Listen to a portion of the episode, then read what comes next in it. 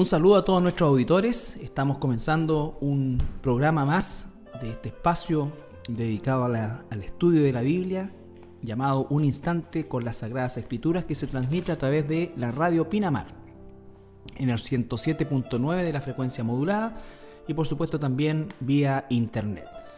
Estamos el día de hoy junto a mi hermano Andrés. ¿Cómo estás Andrés? Muy bien, pastor, muy contento una vez más acá reunidos para empezar eh, con este capítulo, bueno, continuar en realidad con este capítulo 16 de Mateo. Y también con mi hermano Pablo Miranda, que está... En la sala máster. Alimentándose, sí. Es necesario siempre una buena dosis de carbohidratos para mantener siempre la energía alta. Bueno, ¿qué vamos a ver el día de hoy, Andrés? Bueno, eh, continuamos entonces con eh, el capítulo 16 de Mateo en el capítulo anterior, ¿cierto? En el programa anterior estuvimos viendo eh, estos versículos tan, por así decir, controversiales, donde, donde Pedro responde a la pregunta de Jesús. Jesús le dice, ¿quién decís que soy yo? Y Pedro le dice, tú eres el Cristo, el Hijo del Dios viviente, que es una excelente respuesta, digamos. Cristo le dice de que esa respuesta no se la dio carne ni sangre, ¿cierto? Sino que se la dio el Espíritu Santo.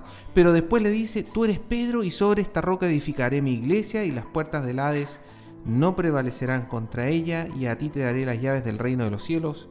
Todo lo que atares en la tierra, en la tierra será atado en los cielos y todo lo que desatares en la tierra será desatada en los cielos. Un programa bien largo y controversial que tuvimos el anterior. Sí, de hecho nos contaba nuestro hermano Beto que recibió varios llamados de personas que, bueno, algunos de ellos se sintieron ofendidos por el hecho de que nosotros eh, nombramos el tema del, catolicismo y bueno, eh, es inevitable hacerlo porque eh, es inevitable. Queremos nosotros traer la luz de la escritura. Este, la verdad que debiéramos decir que no es un texto controversial como tal el texto. el tema es que la ni siquiera la interpretación, sino que la utilización antojadiza, por un lado, del sistema romano, eh, hace que esto se haya eh, conocido de una manera absolutamente equivocada, totalmente antibíblica.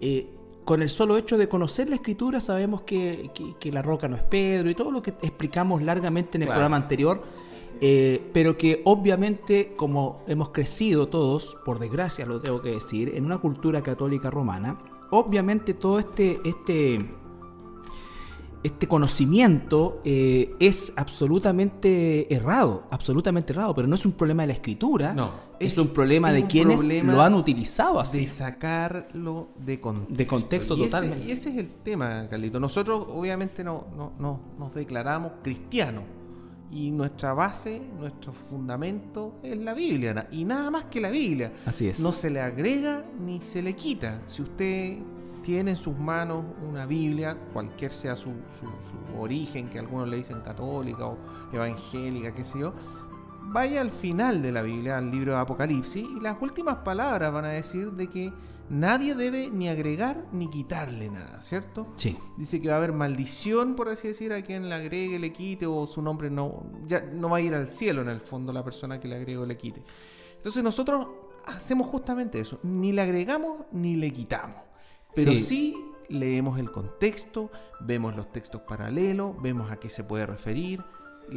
finalmente la Biblia explica la Biblia. Sí, y sabes que algo que me preocupa eh, tremendamente eh, para todas aquellas personas que, que sigan al sistema católico, porque esto no es un tema hacia las personas, sino que es un tema hacia, al contrario, por amor a esas personas nosotros estamos eh, humildemente desde esta tribuna proclamando la verdad de Dios, porque tenemos hoy día, ¿no es cierto?, no solamente ya eh, estos textos, como decía mi hermano, sacados de contexto y utilizados para fines eh, perversos de ello, ¿no es cierto?, eh, sino que hoy día tenemos a este líder que desde lo que yo he visto a mis 50 años, es sin duda alguna el más terrible y peligroso de todos, a pesar que, o paradojalmente el mundo lo encuentra el, mejor, el más cercano, el más espectacular, yo quiero decirle que es el peor.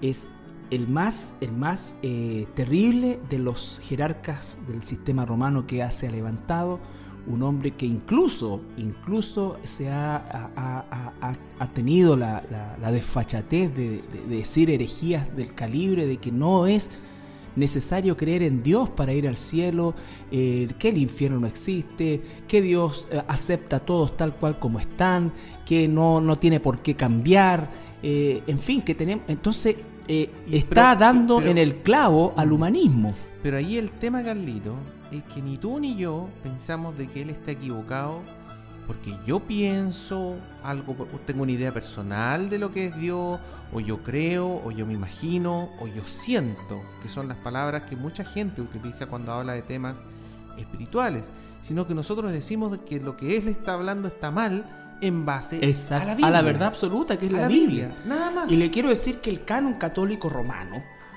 parte diciendo que la Biblia o reconociendo públicamente, escrituralmente, que la Biblia es la palabra de Dios.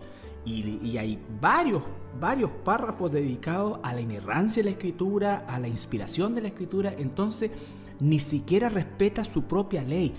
E, esto es, e, e, es el tema que, que nos trae a, a hablar de esta manera que lejos de ser una forma irrespetuosa, es una forma directa de confrontar eh, tan tremenda mentira. Y de verdad, a las personas que están en el sistema católico, quiero decirles que, que les amo en el Señor y ruego realmente que el Espíritu Santo pueda, pueda sacarlo de este sistema, porque el fin de esto es el infierno. Y mucha gente, Carlito, a veces eh, se acerca a uno y dice, mira, eh, no soy católico, pero yo soy mormón, o yo soy testigo de Jehová, o yo soy adventista, o yo soy etcétera, y mucha gente también se, se, confunde, digamos, y dice, oye, mira, pero con todas estas opciones, ¿quién tiene la verdad, digamos? Y uno ve que es exactamente lo mismo que estamos hablando, es decir, toman la Biblia como base, como palabra de Dios, inerrante, pero le suman el libro del mormón. En el caso de los adventistas, le suman los escritos de Elena de White. En el caso de los testigos de Jehová, le suman los escritos de sus, por así decir, profetas. Entonces, ese es el tema, digamos. Todas, las, todas estas, entre comillas, religiones que dicen ser cristianas, digamos, toman la Biblia más otra cosa más.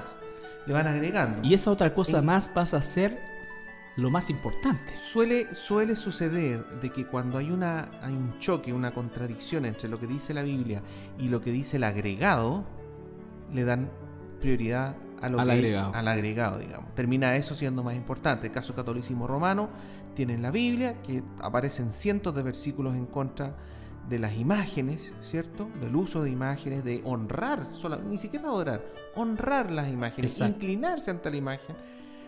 Salen dentro de los diez mandamientos, y, pero sin embargo la tradición, ¿cierto? Marca la pauta. Dice que está bien, y ante esa, ese choque, digamos, quien predomina es la tradición. Y eso es lo que siempre ocurre. En el caso nuestro, nosotros lo que estamos planteando es que no, es la misma palabra de Dios. Y la palabra de Dios escrita, y se terminó de escribir más o menos el año 90 después de Cristo, dice que no se le agrega nada, es que no se le agrega nada. Y todas estas otras religiones, entre comillas, cristianas que estamos hablando, le han agregado textos después de que se terminó de escribir eh, Apocalipsis. Sí, es un estudio muy detallado el que, el que normalmente nosotros hacemos, pero la invitación es justamente a escudriñar la escritura versus los dichos, tanto nuestros como de aquel que estamos nosotros colocando sobre la palestra. El día de mañana, Carlito, alguien viene y nos demuestra con la Biblia que está mal, hay, que estudiarlo.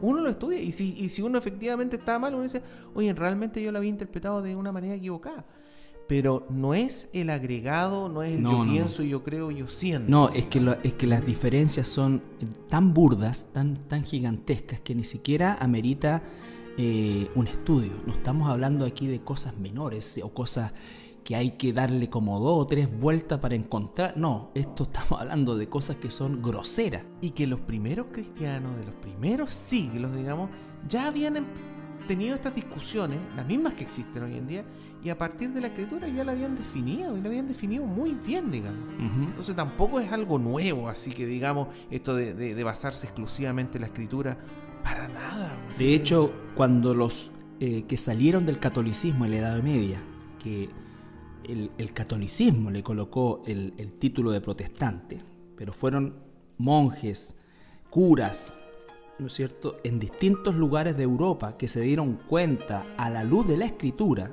que para ellos mismos estaba vedada, ¿no vetada, entonces eh, eh, cuando se dieron cuenta de que lo que profesaban eh, no tenía nada que ver con lo que la Biblia decía, ellos se salieron de ahí y el catolicismo romano le llamó protestante. Bueno, una de sus declaraciones era la sola escritura, solo la Biblia es la, norma, la autoridad total, ¿no cierto?, sobre la iglesia. Sola escritura. Sola escritura. Sola escritura, sí. Bueno, vamos a leer entonces y comentar este capítulo 16 de Mateo, leyendo solamente tres versículos, del versículo 21 al versículo 23. Desde entonces comenzó Jesús a declarar a sus discípulos que le era necesario ir a Jerusalén y padecer mucho de los ancianos, de los principales sacerdotes y de los escribas, y ser muerto y resucitar al tercer día. Entonces Pedro, tomándolo aparte, comenzó a reconvenirle diciendo, Señor, ten compasión de ti, en ninguna, en ninguna manera esto te acontezca. Pero él, volviéndose, dijo a Pedro, Quítate de delante de mí, Satanás me eres tropiezo, porque no pones la mira en las cosas de Dios, sino en la de los hombres. Lo que estábamos conversando un poco, Carlito, ¿cierto? Estos versículos que del, del 17 al 19, que según la tradición católica le da toda la potestad a Pedro. Y mira acá, dos versículos después, Jesucristo le está diciendo Satanás al apóstol Pedro. Por eso es tan importante mm. eh, entender todo el texto tal como decías tú, porque Jesús acababa de decir que las puertas del infierno no prevalecerían sobre la iglesia en función de que Él es la roca. Si la iglesia hubiese sido fundada sobre Pedro, es decir, no alcanzó a durar dos versículos y Satanás prevaleció.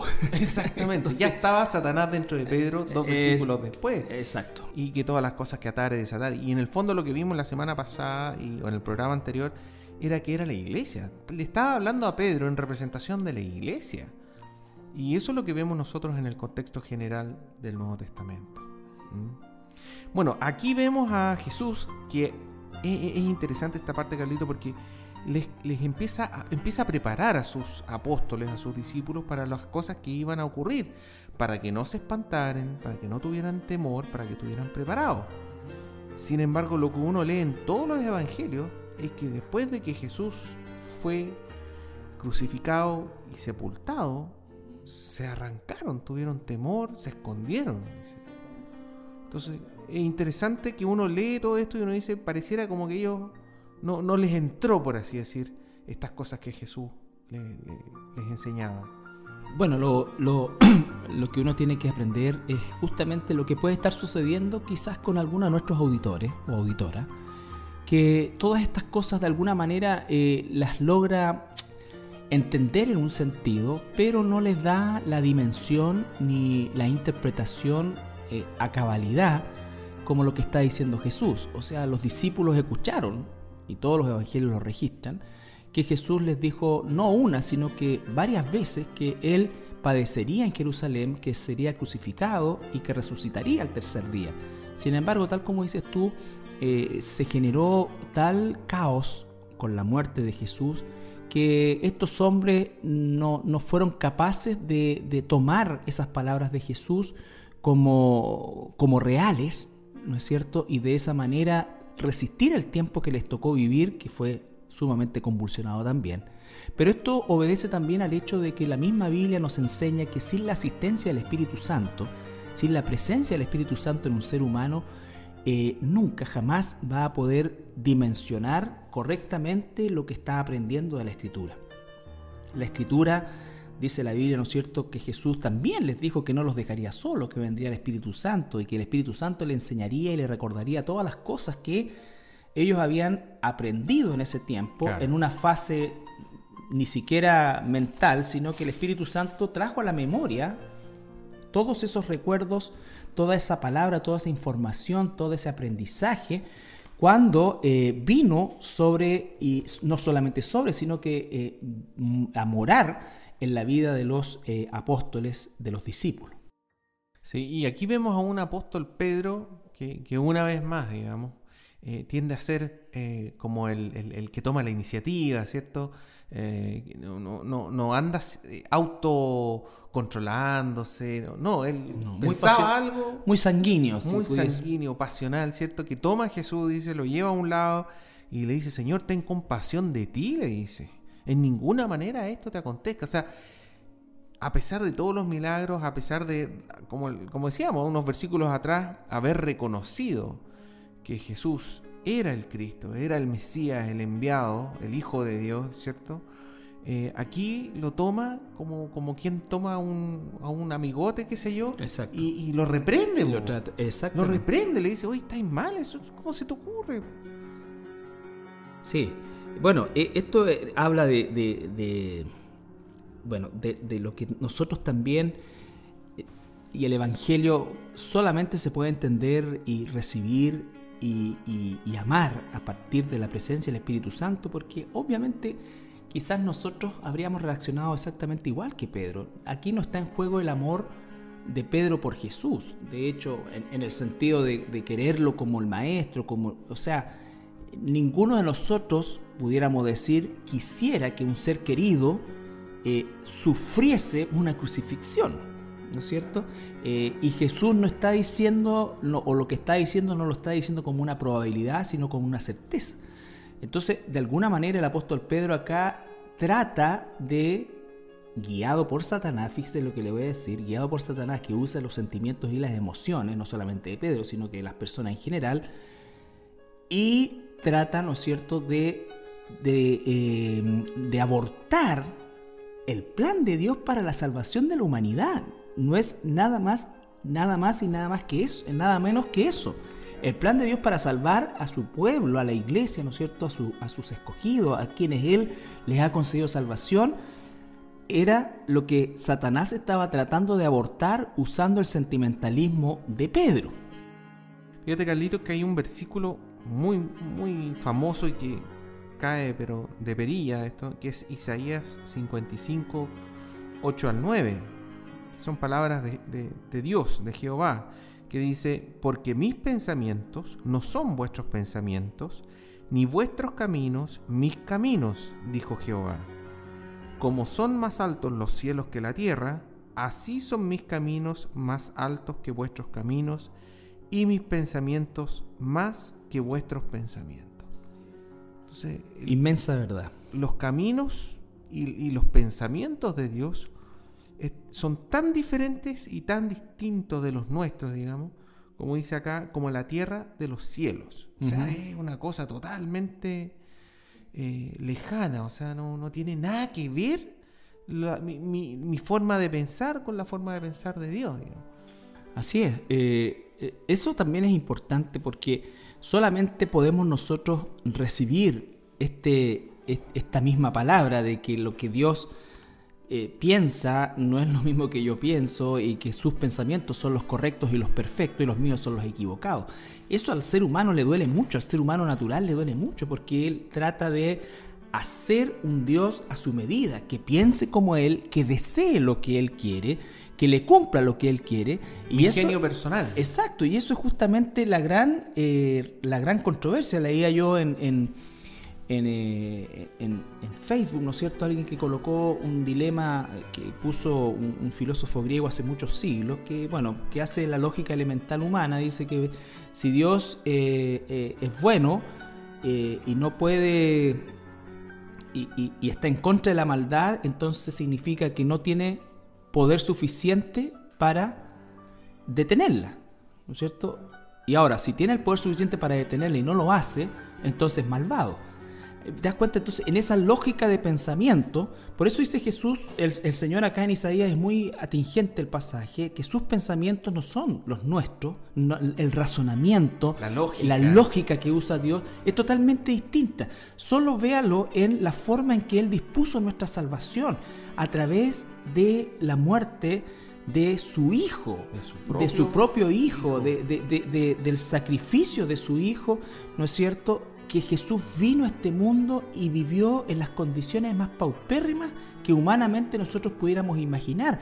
Porque si a nosotros nos hablan de un salvador, de un conquistador, la mente nuestra se nos va inmediatamente a alguien que efectivamente un Alejandro Magno, un, héroe romano, ¿no es cierto? Que era un poco lo que, lo que distorsionó el pensamiento de los judíos. Sí, lo que ellos esperaban. Lo que ellos esperaban. Entonces esto es sumamente atípico y no solamente atípico, sino que a nuestros ojos irracional. Y absolutamente irracional. Y que por otro lado, Carlito, nosotros leemos en el Antiguo Testamento que esto venía preparado, pero desde Génesis. Desde Génesis. Génesis capítulo 3 en adelante, ya estaba preparado el camino para el Mesías que había de venir.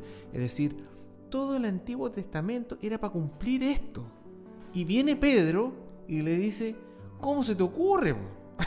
Entonces pero muchas veces nosotros queremos corregir a Dios, digamos. Así es, queremos corregir a Dios, queremos darle una idea mejor a Dios de cómo hacer las cosas. Claro, de repente a uno le pasa algo y uno dice, no, esto debe ser un error.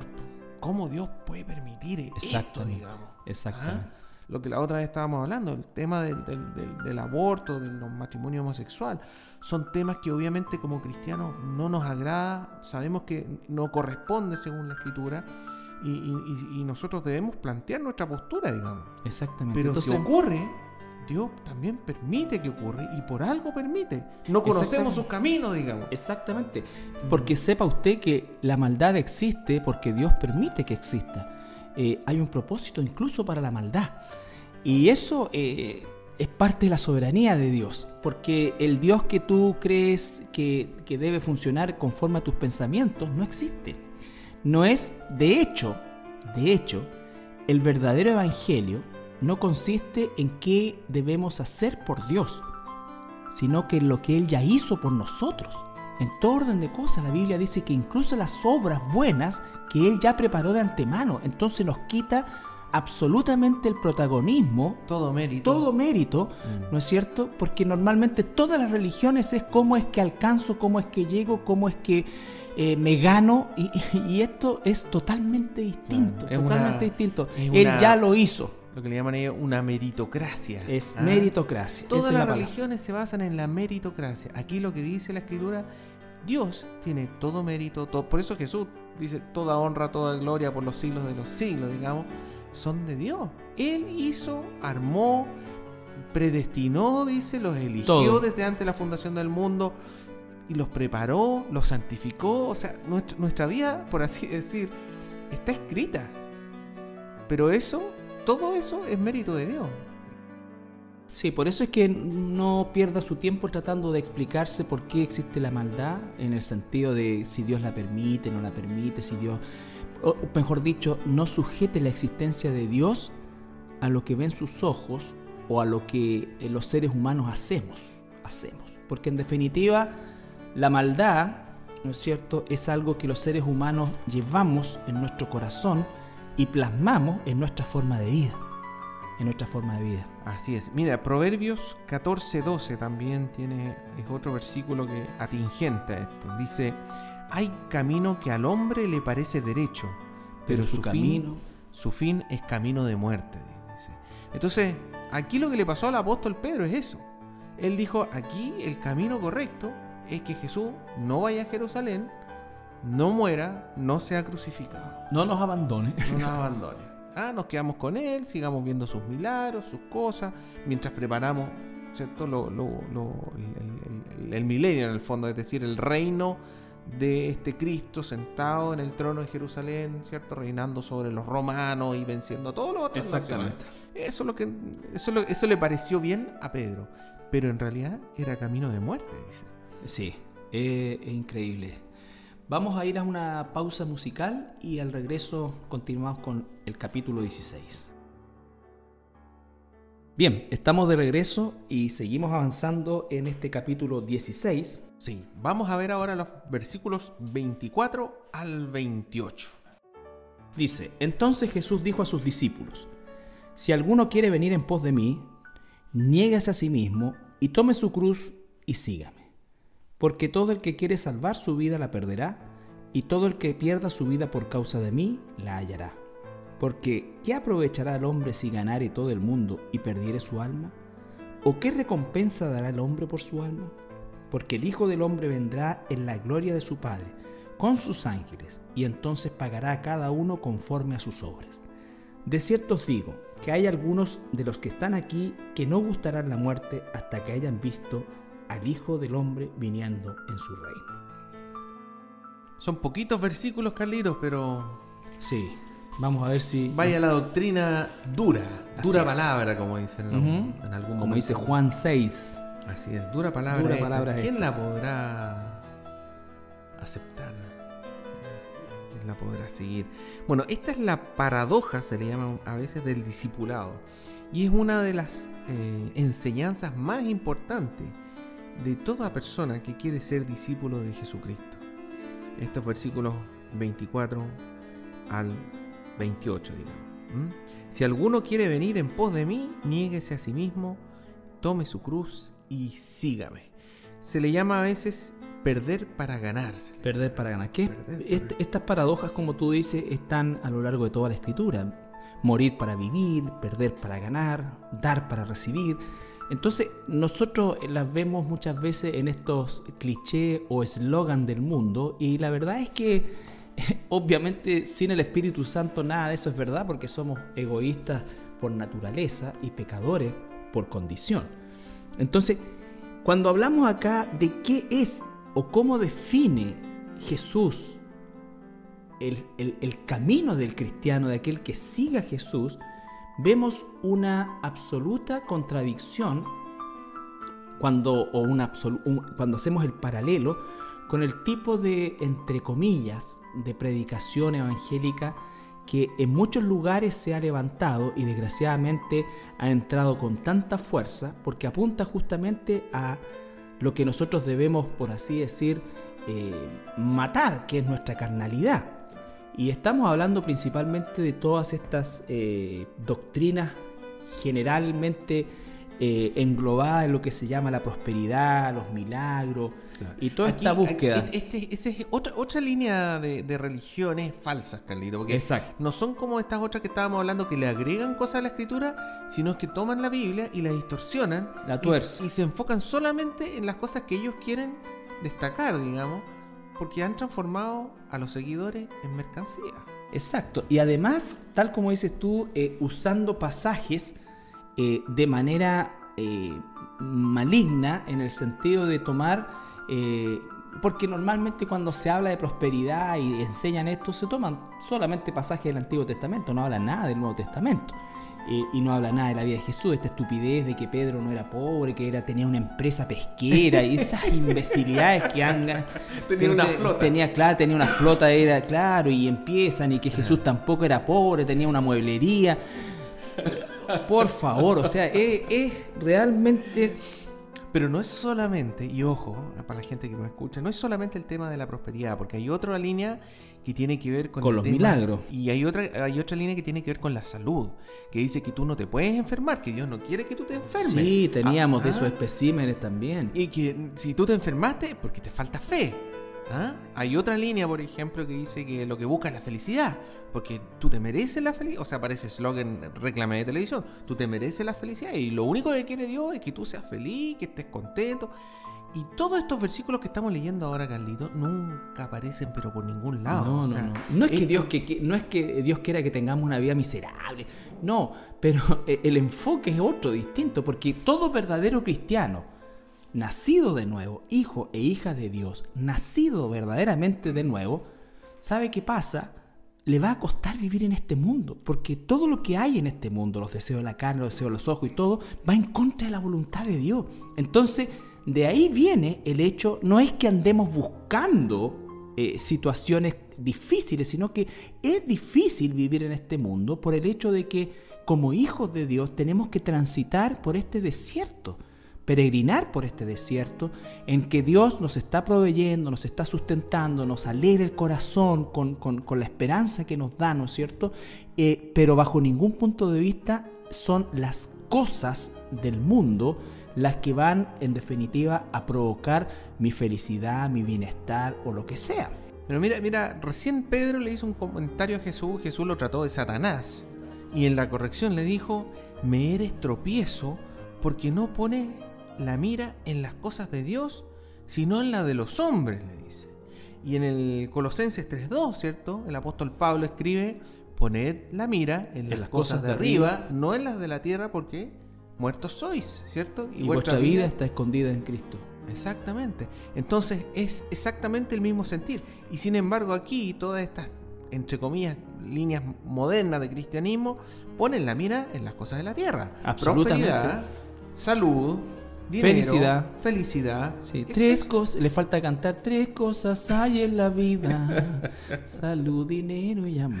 Pero la Biblia, ¿qué es lo que nos dice? Nos dice todo lo contrario. Nos dice que hay dolor antes del triunfo, hay una cruz antes de la corona, hay sufrimiento antes de la gloria, hay sacrificio antes de que se llegue al premio. Y cuando hablamos de premio, un premio eterno, gigantesco, que es el reino de los cielos. Eso es la promesa. Claro. es una promesa de largo aliento, por así decir, que, comparado con lo que vivimos, eh, lo que vivimos no es nada en términos de tiempo. Eh, pero esa es nuestra promesa. No se nos promete que ahora vamos a vivir en paz, amor, tranquilidad. No, de hecho se nos promete que vamos a tener eh, oposición y las cosas no van a ser fáciles por el hecho de ser cristiano. Un cristiano verdadero nunca se va a sentir pleno en un mundo hostil a Dios. Nosotros. Claro, una, persona que se diga ser cristiana, digamos, y diga, no, yo no tengo ningún problema con nadie, no tengo ningún conflicto con nadie, esa persona no sé qué cristianismo estará viviendo. No, claro, es seguramente de este tipo. Porque basta con que uno diga, oye, mira, yo estoy en contra del aborto, y ahí. Inmediatamente, claro. Claro, si uno habla de la palabra de Dios, habla la doctrina de la escritura, y se te van a tirar encima. Sí, exactamente. Entonces a eso se refiere esto. Y por favor, no es que yo quiera enfermarme, ni quiera vivir en la miseria, ni... No, pero Dios tiene propósitos en todas las cosas. Tiene propósito en mantenernos sanos, tiene propósito en enfermarnos o permitir que nos enfermemos, tiene propósito en sanarnos y tiene propósito en no sanarnos, porque sus caminos no son nuestros caminos. Y la promesa que Dios nos ha dado no es en este mundo, porque este mundo va camino a la perdición. lo único que nos ha prometido, por así decir, materialmente, es que no nos va a faltar alimentación ni ropa. Son esas dos cosas. O sea, yo la otra vez estaba leyendo, ni siquiera techo. No, es alimentación y comida. Si tenemos esas dos cosas, Dios está cumpliendo su palabra. Absolutamente. Nada más. Absolutamente. Ahora, este, esta, esta palabra que dice Jesucristo, que dice, el que quiere ir en pos de mí, digamos, eh, nieguese a sí mismo. ¿A qué se refiere con tome su cruz y sígame? ¿Qué es ese tome su cruz? La cruz es la muerte de Cristo. La cruz no es su suegra. No es su suegra. No es su suegra. La cruz no es su problema, no es su jefe, no es algo así como, no, porque uno escucha, ay, tengo que todos los días tomar mi cruz y seguir, y este es mi cruz. No, no, no. Se está refiriendo a la cruz de Cristo, tal como dices tú, significa morir al yo. Si lo pudiéramos poner en un término más entendible, ¿no es cierto? Es, morir al yo significa, tal como dijo Juan el Bautista, es preciso que él crezca y yo mengüe. Ese es tomar la cruz de Cristo, significa que la doctrina de Cristo, lo que Cristo dice, la prioridad de Cristo es la mía y todo lo demás queda bajo esa prioridad. Es Él quien maneja nuestra agenda, es Él el que maneja nuestras prioridades. Eso es tomar la cruz de Cristo. Y por hacer eso, ¿y por qué le llama una cruz? Porque ciertamente implica un sacrificio e implica el hecho de que va a provocar, ¿no es cierto?, el, el enojo, a veces la ira de nuestro entorno, de nuestro entorno. Gálatas 2.20 sí, quería lo, aclara muy bien también. Quería traer a la, luz un ejemplo de un hermano que me contaba el, domingo. Me decía que él eh, se levanta el domingo, prepara el desayuno, su, señora no es, eh, no es cristiana, prepara el desayuno, todas las cosas. Y como saben que van a venir a la iglesia, ¿no es cierto? Comienza a ponerle muchas trabas, muchas trabas, ¿no? Que esto, y, y le hace, por llamarlo así, una escena a las diez y media antes de salir de la casa, ¿no es cierto?, rumbo a la iglesia, eh, porque vive más o menos lejos, eh, y, y, ahí lo hace dudar, ¿no es cierto? Bueno, voy, no voy, me quedo, no me quedo. Entonces, eh, vemos que hacer la voluntad de Dios es una cosa tan sencilla como asistir a la iglesia, tan sencilla como asistir a la iglesia, vamos a encontrar oposición. ¿Cuánto más cuando estamos en un almuerzo familiar y sale el tema, como decías tú, del aborto, del homosexualismo, y comienzan las opiniones y comienza una serie de todo, si te preguntan a ti... Y que la mayoría, por, para ser franco, la mayoría, el mundo, claro, está de acuerdo o bien no tiene una posición muy, muy clara al respecto. Y después que todos lanzan sus opiniones, ¿no es cierto? Como una flecha, te preguntan a ti y todos los ojos van a ver qué va a decir este. La Biblia dice que está mal. Entonces la Biblia dice que está mal, que es pecado, que... y olvídate, se te tiran mm. encima. Entonces, eh, eso es morir a la carne. Es morir a la carne. Eso es morir a la carne porque uno sabe que no la va a pasar bien, uno sabe que va a ser desagradable, digamos. Sí, sí. Entonces cuando te dicen te vas a servir postre, después dices, sí, por favor, no, le tiren escupe. para ti no hay postre, te voy a decir. No hay pay de limón para ti, Carlito. Bueno, Gálatas 2.20 también lo explica muy bien el apóstol Pablo. Dice, con Cristo estoy juntamente crucificado, y ya no vivo yo, más Cristo, más Cristo vive en mí, y lo que ahora vivo en la carne, porque nosotros seguimos viviendo en la carne. Exactamente. Lo vivo en la fe del Hijo de Dios, el cual me amó y se entregó a sí mismo por mí. Ahí está perfectamente explicado, la prioridad de Cristo en nuestra vida. Esa es la prioridad. Y la lucha espiritual todos los días es para nosotros como cristianos hacer que esa prioridad, que ese primer lugar se mantenga. Porque la tendencia, como estamos viviendo en un cuerpo carnal todavía, eh, va a ser a que nuestra naturaleza carnal va a querer retomar su lugar. ¿No es cierto? Eso es que la batalla espiritual como tal, ¿no es cierto? Que muy mal definida está en general por el mundo, eh, por el mundo, digo, evangélico, la batalla espiritual no está fuera de nosotros, está dentro de nosotros y es la lucha entre la carne y el espíritu, principalmente. Nuestra fortaleza espiritual, las armas de nuestra milicia dice que no son carnales, sino que espirituales para derribar esas mismas fortalezas que se levantan primero en nosotros, en nuestro propio yo, en nuestro propio ego, en nuestra propia naturaleza caída, que va a querer tomar o retomar en cada momento su posición. Y eso es morir en la carne. Y eso es, Carlito, el símbolo del bautizo. Exacto. El bautizo, tú estabas explicando este domingo pasado, ¿cierto? Durante el sermón, de que es un símbolo de que yo ahora muero. Al sumergirme en el agua, yo muero y ya no vivo yo Cristo vive en mí. Exactamente. Y cuando yo me salgo del agua, nace esta nueva criatura. Las cosas pasadas ya fueron, ¿cierto? Y, esta criatura ahora con el Espíritu Santo dentro de mí y ahora ya, ahora Cristo vive en mí. Y a, eso se refiere, es, una, es un símbolo de la negación a sí mismo.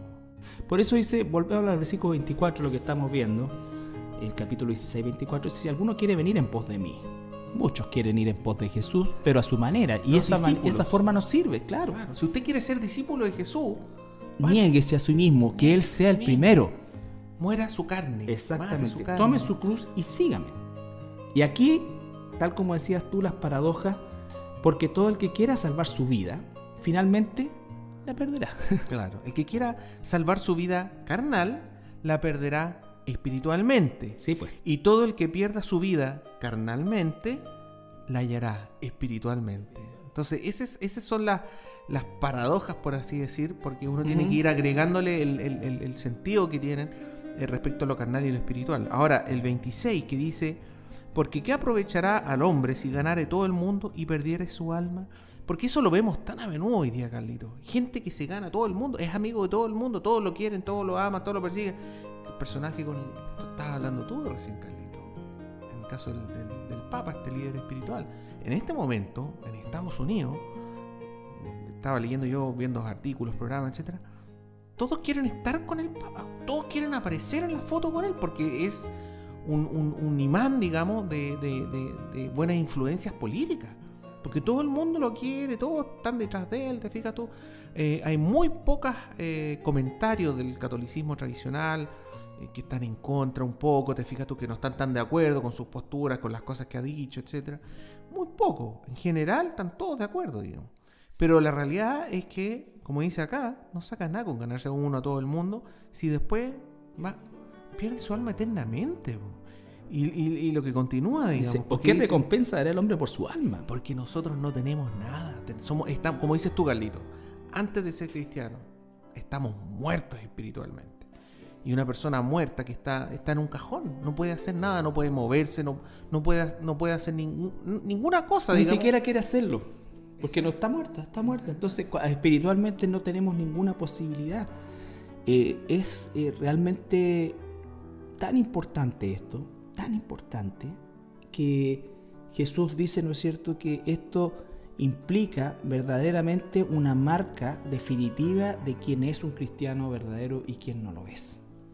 Entonces, estas son cosas que nosotros debemos eh, tener presente en nuestra propia vida, ¿no es cierto? Porque vuelvo a insistir, nuestra naturaleza carnal va a querer recuperar su trono cada día y nuestra naturaleza espiritual es más poderosa cuando Jesús dice mayor que está en nosotros que el que está en el mundo. Se está refiriendo a que justamente esa naturaleza carnal está siendo alimentada por el mundo. Por eso es tan satánico que estos movimientos pseudo cristianos apelen a todas estas cosas que son alimento para la carne. La lluvia de oro. Exacto. Pisotee 10 veces el Mercedes-Benz para que sea suyo. Sí, hemos tenido esos especímenes. Nos falta uno de la lluvia de oro, no, hemos tenido todavía eso.